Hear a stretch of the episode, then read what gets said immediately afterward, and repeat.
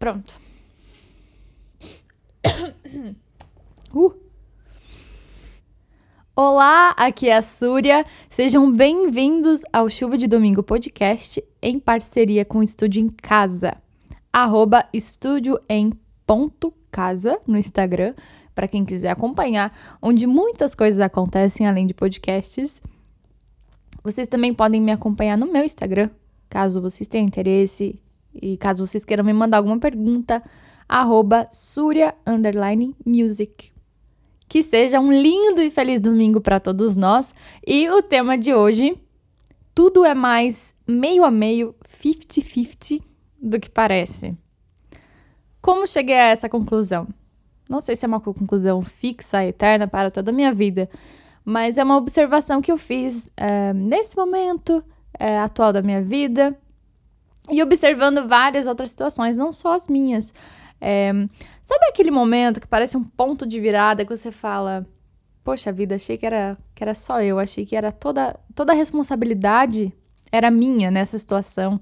Achei que só eu estava fazendo tudo errado ou tudo certo, né? Enfim.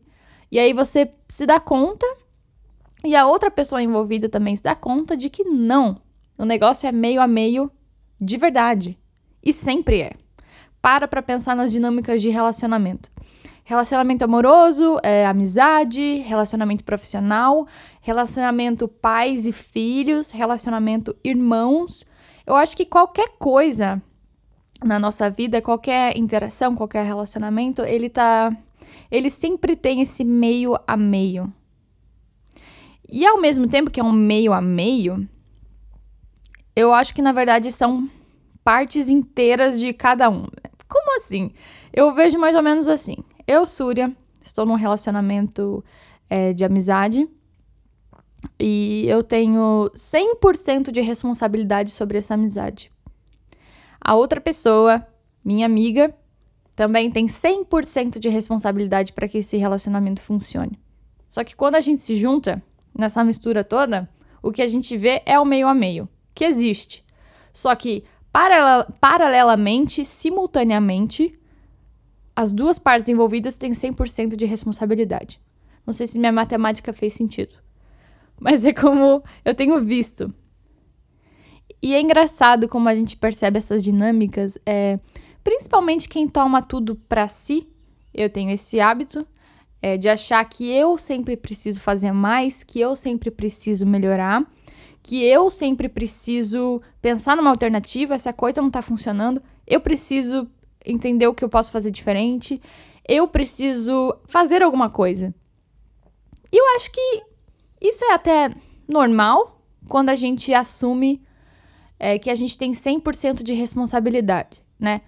Claro, eu acho que esse 100% ele não é não é bruto assim, né? Não é um 100% total de fato, porque a vida tem suas variáveis e quando a gente está se relacionando com outra pessoa, tem mais variáveis ainda, né?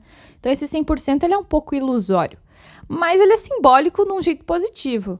É, se eu quero que isso aqui funcione, eu tenho que estar tá inteiro aqui nessa situação e eu tenho que dar o meu melhor e tenho que ser responsável para que essa situação funcione. Por isso que geralmente a gente diz, né? Poxa, eu dei 100% de mim. Ou seja, eu fiz o meu melhor com o que eu tinha no momento. Isso é bom. Esse é o nosso 100%, que tá sempre variando na vida. E aí a gente vai para esses relacionamentos com os nossos 100%, mas às vezes o nosso 100% tá um pouquinho distorcido. Você acha que você tem que carregar tudo nas suas costas. E isso também é ilusório, porque você pensa, poxa, isso não funcionou, agora eu vou tentar isso, agora eu vou tentar aquilo. Quando na verdade existe uma outra pessoa nessa relação com as dinâmicas dela, com as vivências dela, com os pensamentos dela, com, com a ação dela, com o livre-arbítrio dela, certo? E aí que começa esse tal do meio a meio. E às vezes a gente tá tão focado em nós mesmos. Pô, preciso melhorar, preciso fazer mais não deu assim, vou tentar assim. O que, que eu tô fazendo de errado? Às vezes a gente chega nessa conclusão. O que, que eu tô fazendo de errado? E aí é o ponto de virada. Não tem só você nesse relacionamento. Seja qual for o relacionamento. Tem um outro indivíduo ali. E ele tá.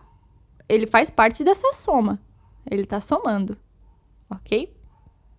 mesmo quando parece que está subtraindo, é uma soma sempre.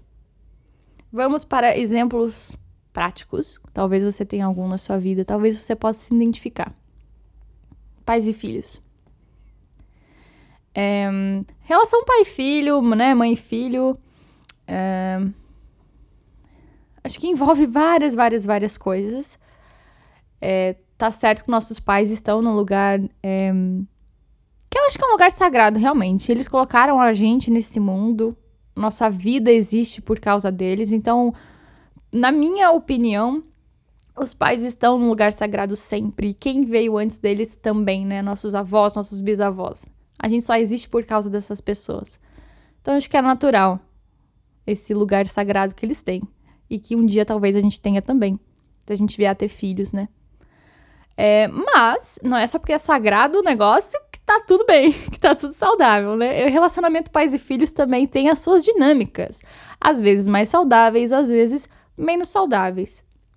Então, vamos supor, você, na sua juventude, querendo começar a ter sua independência natural. E a gente tá aqui descobrindo caminhos, procurando alternativas, se entendendo, querendo se colocar nesse mundo de alguma maneira. E às vezes tem pais é, que driblam um pouco esse caminho, não por maldade, talvez sim, talvez não, mas nessa situação aqui, não por maldade, mas porque os seus pais também só, às vezes, só sabem ser pais se eles tiverem controle sobre o filho ok? Então, nessa dinâmica, o que está acontecendo? O filho às vezes está se cobrando excessivamente por, porque quer ter mais autonomia, quer se entender nesse mundo, dele, e ele pensa: Poxa, acho que eu não estou fazendo o suficiente. Eu acho que no fundo eu tô, tô preso aos meus pais. No fundo, inconscientemente, isso é confortável para mim, depender dos meus pais. Só que tem o outro lado da moeda: seus pais também dependem de você. É, às vezes é difícil a gente acreditar nisso. Claro, cada caso é um caso, mas nessa situação, nessa situação, esse é o outro lado da moeda. Os pais também dependem desse filho. Os pais também se entendem como pais, como provedores, como protetores, como responsáveis, se eles têm esse, esse filho na, nas mãos deles. Eu não, não tô falando de um jeito manipulador, maligno, cruel. Essas sutilezas do nosso dia talvez eles sintam que eles vão que eles estão falhando se eles falarem, ó, oh, eu não vou mais te ajudar daqui para frente, tá? Eu não vou mais fazer o que eu costumava fazer. Gente, tudo isso envolve muitas coisas dentro deles e dentro de você. Agora, numa amizade, essa dinâmica também pode existir. De várias maneiras, num relacionamento amoroso também. No caso de términos, por exemplo, é, muitas vezes você se pega pensando: poxa, acho que tá na hora desse relacionamento acabar, eu acho que ele não funciona mais, por mais que a gente tenha conversado, por mais que a gente tenha tentado. Ou às vezes é um relacionamento um tanto quanto abusivo, é, é tóxico de alguma maneira, ou simplesmente não funciona mais. Né? Talvez vocês estejam bem, mas enquanto casal, isso não os serve mais. E aí você chegou a essa conclusão. Poxa, vi que isso precisa terminar. E aí você evita essa decisão. Você enrola, você adia, você tenta dar aquela distorcida na sua visão. Não, talvez não esteja tão ruim. Talvez isso não me incomode, não. Enfim, as várias desculpas que vêm. Ah, acho que tá bom assim. Mas no fundo você sabe que você tem que tomar uma decisão. E aí você pensa, começa a tomar tudo para si, né? Nos seus uh, 100% de responsabilidade, você já tá lá no seu diálogo interno. Eu sou fraca, eu não tenho coragem, é, eu sou covarde porque eu não consigo terminar esse relacionamento. Só que. Hum, bom, você tá certa nesse caso mesmo. Você já viu que você tem que tomar uma decisão e você não tá tomando. Tudo bem, você pode seguir sua vida assim. Mas você sente dentro de você que você tem que fazer isso. E você está adiando. Então, é, até certo ponto você tá certa sim, tá faltando coragem aí e tudo mais. Agora entra o outro lado da moeda. Seu companheiro, a pessoa que está com você, ela também provavelmente notou que a coisa não tá legal. Na verdade, talvez vocês já tenham conversado sobre isso várias vezes. Os dois sabem que a coisa não tá legal. Então, assim, é só você que tá adiando a decisão? Não. O outro também. O outro também tá precisando de coragem. O outro também tá fugindo de algo. E não acho que num caso desse, né, de relacionamento amoroso, é, a gente às vezes evita essas decisões porque está com medo de, de olhar para si mesmo, está com medo de encarar é, um período às vezes necessário de solidão ou de solitude, né? É, enfim, existe um universo a ser explorado e vivido quando você toma uma decisão dessas. E eu acho que o mesmo acontece do outro lado. Às vezes você quer um relacionamento. E a, essa oportunidade aparece para você, uma pessoa bacana, que pode ser algo saudável, construtivo, e você também decide fugir. Você tem medo, você evita. Tem esse lado também. E aí você pensa, poxa, só eu tô fugindo. Não, tem um outro lado da moeda. Talvez aquela pessoa inconscientemente também já tenha se atraído por alguém que tá emocionalmente indisponível. Porque daí é fácil, certo? Tô interessada nessa pessoa, mas ela não me quer. Você já se atraiu por algo indisponível. O seu inconsciente já sabia que aquela pessoa estava indisponível. Emocionalmente indisponível, ou uh, fisicamente indisponível no sentido de ela não pode estar com você fisicamente agora. Ela mora do outro lado do mundo. Ou ela é casada.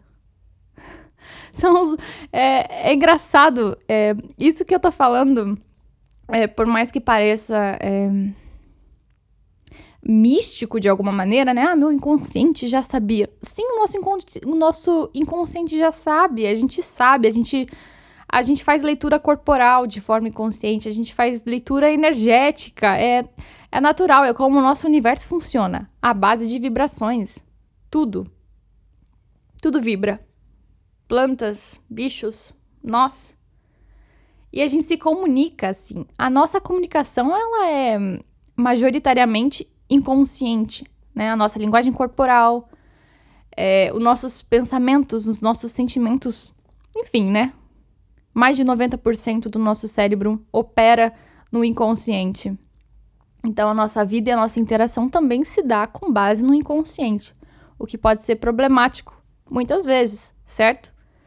É, relacionamentos. Uh, é, relacionamentos meio estagnados, que você vê que a coisa não tá andando. E você pensa, poxa, por que, que essa pessoa tá se submetendo a isso? Vamos supor que você está observando algum relacionamento, você está assistindo aquela dinâmica. Os companheiros não se tratam bem, ou, ou é uma amizade, um caso profissional até. Poxa, aquela pessoa é tão maltratada pelo chefe ou pelos colegas de trabalho. É, por que, que ela aceita isso? Você pode se, se questionar. E, e no fundo também tem um outro lado acontecendo, assim, é se às vezes as pessoas estão num relacionamento que não tá muito legal ali, numa amizade, por exemplo, ou enfim, qualquer relacionamento que a gente pode enquadrar aí.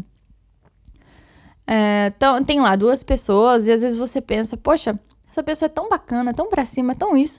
Por que, que ela tá com uma pessoa? Por que, que ela tem essa relação, essa amizade, esse convívio com essa outra pessoa que parece que drena ela, que, que suga, que não. que juntos a vida desse, dos dois não tá indo muito pra frente, não né? Às vezes a gente assiste essas situações e a gente se pergunta, mas como? Né? Porque tem o meio a meio. Tem os 50% de cada um, sem dúvida. Até quando a dinâmica, para quem tá do lado de fora, a gente olha e fala: não entendo isso. É, é estranho. Não... Como assim essa pessoa tá aceitando isso? Aquela pessoa tá aceitando isso? Não. Impossível. É possível sim. E talvez até a pessoa não saiba. Na verdade, muitas vezes a gente não sabe. Porque, mais uma vez, essas dinâmicas são inconscientes. Então, a gente tende a cair nessas é, zonas de conforto. Porque é isso, são zonas de conforto. São boas a longo prazo? Provavelmente não. Provavelmente a gente está adiando uma decisão, adiando olhar para alguma ferida, para alguma dor emocional, para alguma história. Eu acho que a gente tá sempre fugindo dessas coisas. Sempre. Eu acho que é uma tendência nossa. A gente quer evitar a dor, a gente tem medo, a gente. É até nosso instinto meio de sobrevivência, né? Isso dói, não vou olhar. É natural.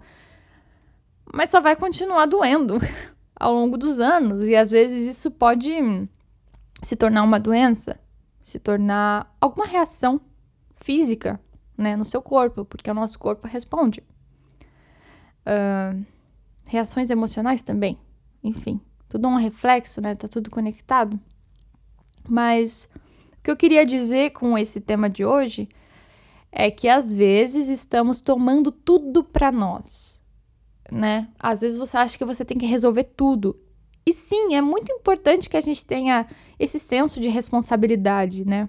Também não dá pra gente se relacionar esperando tudo do outro, ou esperar que os relacionamentos sejam bem-sucedidos e saudáveis por si só.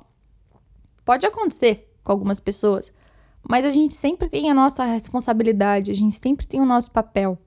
Só que é importante lembrar que o outro também tem o papel dele.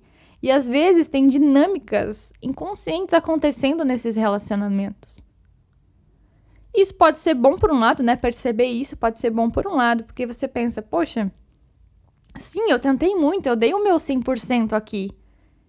E ainda não tá acontecendo. Então, acho que não sou só eu.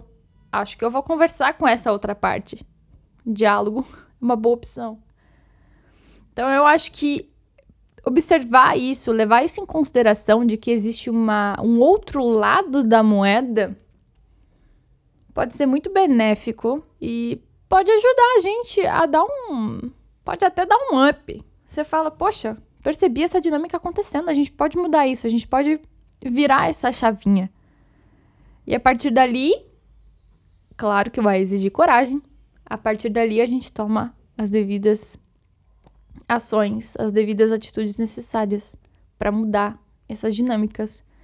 E às vezes, mudar essas dinâmicas requer que algumas pessoas saiam da sua vida. Pode acontecer, né? É quando a gente começa a abrir mão de certos relacionamentos. Percebi que essa dinâmica está acontecendo, a gente conversou, a gente reviu, né? continua acontecendo. E se você mudar certas atitudes suas, certas visões de mundo, rever os seus valores, rever os seus conceitos, rever as suas prioridades, talvez essas pessoas e certos relacionamentos, certos trabalhos, certas situações não caibam mais na sua vida. Eu acho que tudo sempre vai nos levar a coragem. Porque a gente sempre acaba se deparando com alguma coisa dentro da gente. Algumas coisas maiores e mais delicadas, algumas coisas menores. É, e tudo isso exige da gente uma certa coragem e uma, uma certa disciplina, uma certa combinação de fatores, né? Desde as coisinhas menores até, no meu caso aqui, um exemplo pequeno, simples, preciso tomar mais água ao longo do dia. Eu sei disso. E eu não faço isso. Imagina, se a gente, né, nem com a aguinha que você tem que tomar mais ao longo do dia. Se até isso a gente evita, enrola, dá alguma desculpa. Imagina pro resto, né? Mas aí a gente tem que pensar a longo prazo. Minha saúde a longo prazo. Minha saúde física, minha saúde emocional a longo prazo. E assim vai. Mas é isso. Todos os relacionamentos são meio a meio, 50-50, 50-50. É, tem sempre uma dinâmica acontecendo. Os dois são 100% responsáveis ao mesmo tempo que juntos. É meio a meio o negócio. Então é uma oportunidade bacana para a gente rever os nossos conceitos, valores, observar nossas atitudes e também é, observar as atitudes do outro, pensar sobre o outro, como que ele está agindo nesse relacionamento e quem sabe ter um diálogo dependendo da situação. Mas nem tudo você precisa carregar nos seus ombros. É, nem tudo depende só de nós também. É sempre meio a meio. E a gente pode se encontrar, né? No meio. No meio do caminho. Conversar. Rever. Mudar. Se é isso que a gente quer. Esse foi o episódio de hoje. Eu espero que vocês tenham ótimo domingo e a gente se vê no outro domingo, né? A cada 15 dias aqui o podcast. E nos vemos numa próxima. Eu vou desligar agora. Tchau!